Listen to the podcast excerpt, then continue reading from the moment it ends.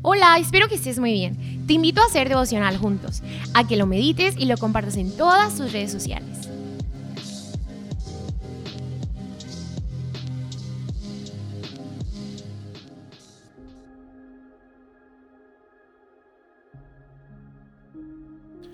Hey, buen día.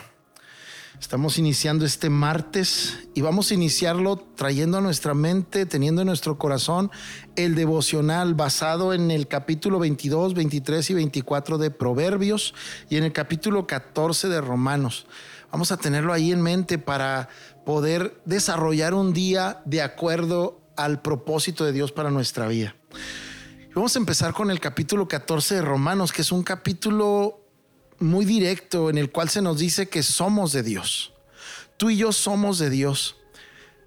Creamos en Dios o no creamos. Y ahora voy a hacer una aclaración respecto a esto. El hecho de ser de Dios, ¿sí? No quiere decir que nosotros obedecemos a Dios. Todo lo que Dios creó es de Él. Todo lo que Dios creó es de Él. A los seres humanos nos dio libre albedrío para decidir cómo actuar, cómo vivir, para escoger lo que nosotros querramos. Pero al final de cuentas somos de Él. Pero esto no quiere decir que por ese hecho ya tenemos el cielo ganado. Para nada. Hay que aceptarle a Él. Y ahora, cuando tú le has aceptado, tú eres de Dios. En el sentido total y absoluto de la expresión que estoy diciendo eres de Dios, le perteneces a Dios. Y el punto central del apóstol Pablo es que si somos de Cristo, si somos de Dios, aunque estemos vivos o muertos, somos de Él y aquí en la tierra debemos de darle dirección a nuestra vida que demuestre que somos de Él, que descendemos de Él debemos entender que Dios no deja de ser de Dios de acuerdo a nuestras opiniones, si creemos o no creemos en Él, o a lo que pensamos que es nuestra propia justicia. Si tú eres cristiano, si eres creyente, entonces debes de darle esta dirección a tu vida, tus actos, a tus palabras y a tus pensamientos. El apóstol hace un llamado a que si somos de Dios, entonces dejemos de criticar y de rechazar a los demás, a las demás personas. Dejemos de pensar que somos mejores que los demás solo porque en nuestra propia opinión o en algo de nuestra vida, sí, eh, nosotros nos sintamos mejor. Sabes que rechazamos a la gente, nos sentimos más que más altos que la gente o mejores que la gente, porque nuestro criterio pensamos que esa gente tiene más errores que nosotros, pero nosotros no nos vemos nuestros errores. Nosotros en ocasiones nos convertimos como los críticos de la vida y decimos quién está bien y quién está mal. Se nos olvida que nosotros tenemos incluso más errores que aquellas personas que juzgamos. Tal vez le caemos más mal a, personas que lo que le cae mal de esa persona a otras. Tal vez tú y yo le caemos más gordo a muchas personas, a muchos más, que lo que nosotros pensamos que esa persona le cae a los demás. Y es ahí donde debemos de detenernos, porque si somos de Cristo, estos pensamientos no deberían de estar en nosotros. Estas críticas y estos juicios no deberían de estar en nosotros. El apóstol habla y dice, debemos de ayudar, debemos de cuidar al que es débil, debemos de soportar, debemos de hacer algo, dice el apóstol Pablo, pero, lo, pero no nunca criticar y rechazar a las demás personas creyéndonos que somos mejores que ellos.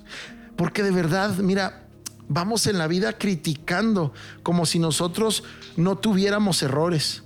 Vamos criticando como si nosotros este, tuviéramos cero errores nos escudamos en que nuestros errores no son tan graves como los demás. No sé si te ha pasado.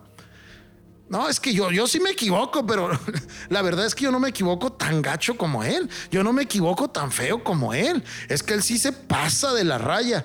Pero el hecho es que nos equivocamos también y tú piensas que no te pasas de la raya, pero la verdad es que en ocasiones sí nos pasamos de la raya. Vuelvo a repetir, criticamos y juzgamos como si fuéramos personas cero errores.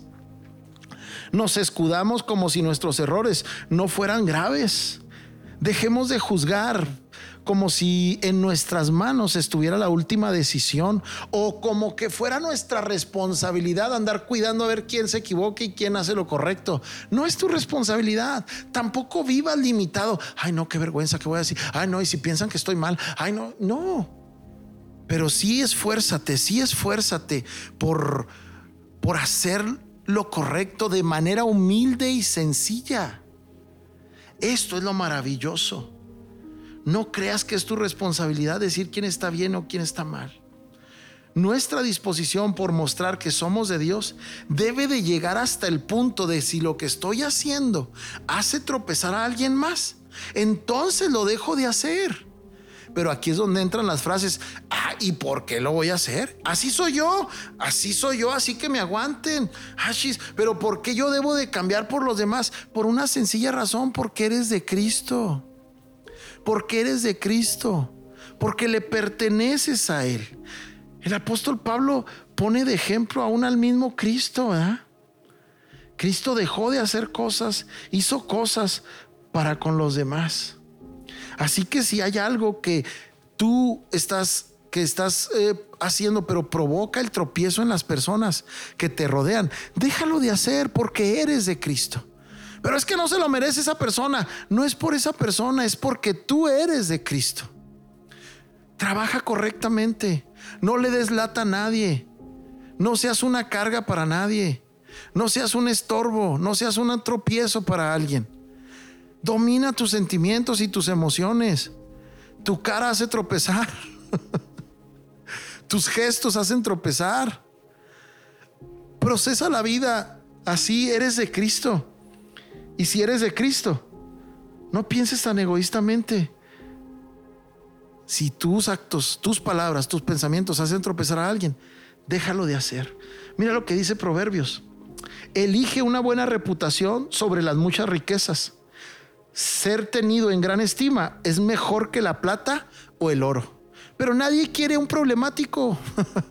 nadie quiere a alguien que dice cosas de frente y por la espalda dice lo contrario. Eres de Cristo. Otro proverbio ahí mismo en el capítulo 22 dice, el rico y el pobre tienen esto en común, a ambos los hizo el Señor. El prudente se anticipa al peligro y toma precauciones. El simplón avanza ciegas y tiene que sufrir las consecuencias. Ve lo que dice el proverbio. Esto es lo que te ayuda a ti y a mí a identificar que somos de Cristo y cuál debería de ser nuestra actitud. Otro proverbio dice, la verdadera humildad y el temor del Señor conducen a riquezas, a honor y a una larga vida. Los corruptos van por un camino espinoso y traicionero. El que aprecie la vida lo evitará. Ahora, cuando la Biblia dice corrupto, no se refiere a alguien de autoridad o un político. Se refiere a cualquier persona que corrompe lo que sabe que tiene que hacer. Las buenas cosas que hay en su corazón las corrompe y toma caminos espinosos y traicioneros. Otro, otro proverbio dice, no te hagas amigo de la gente irritable. Volvemos a lo mismo. Tú eres de Cristo. Trata de reflejar a Cristo. No te hagas amigo de la gente irritable ni te juntes con los que pierden los estribos con facilidad, porque aprenderás a ser como ellos y pondrás en peligro tu alma. Mira lo que dice en el capítulo 24 los proverbios.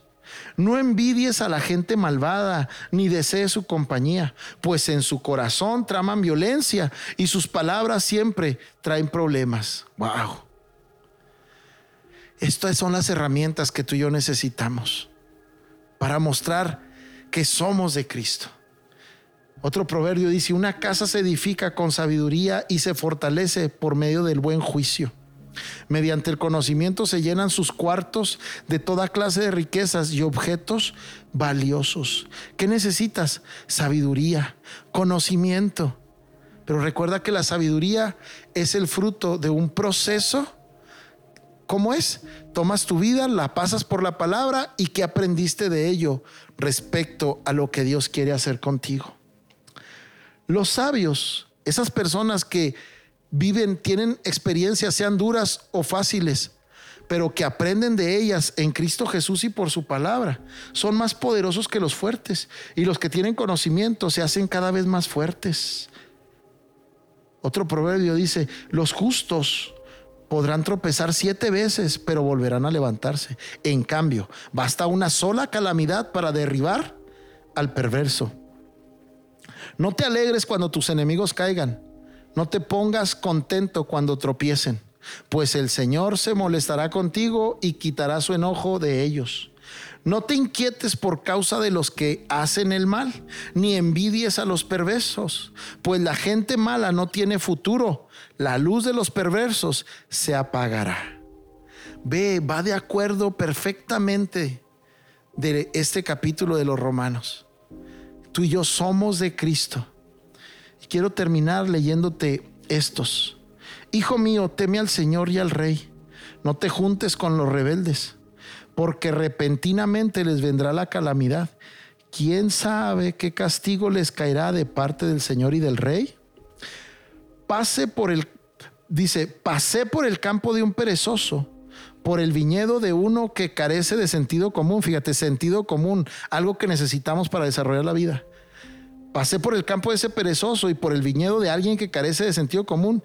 Vi que había crecido espinos por todas partes. Estaba cubierto de maleza y sus muros destruidos. Entonces, mientras miraba y pensaba en lo que veía, aprendí esta lección. Un rato más de dormir, un poquito más de sueño, un breve descanso con los brazos cruzados, entonces la pobreza te asaltará como un bandido, la escasez te atacará como un ladrón armado te dejo esto, este pensamiento, este devocional en tu corazón y de verdad anhelo que este día sea extraordinario de acuerdo a la palabra de Dios en tu corazón. Bendiciones.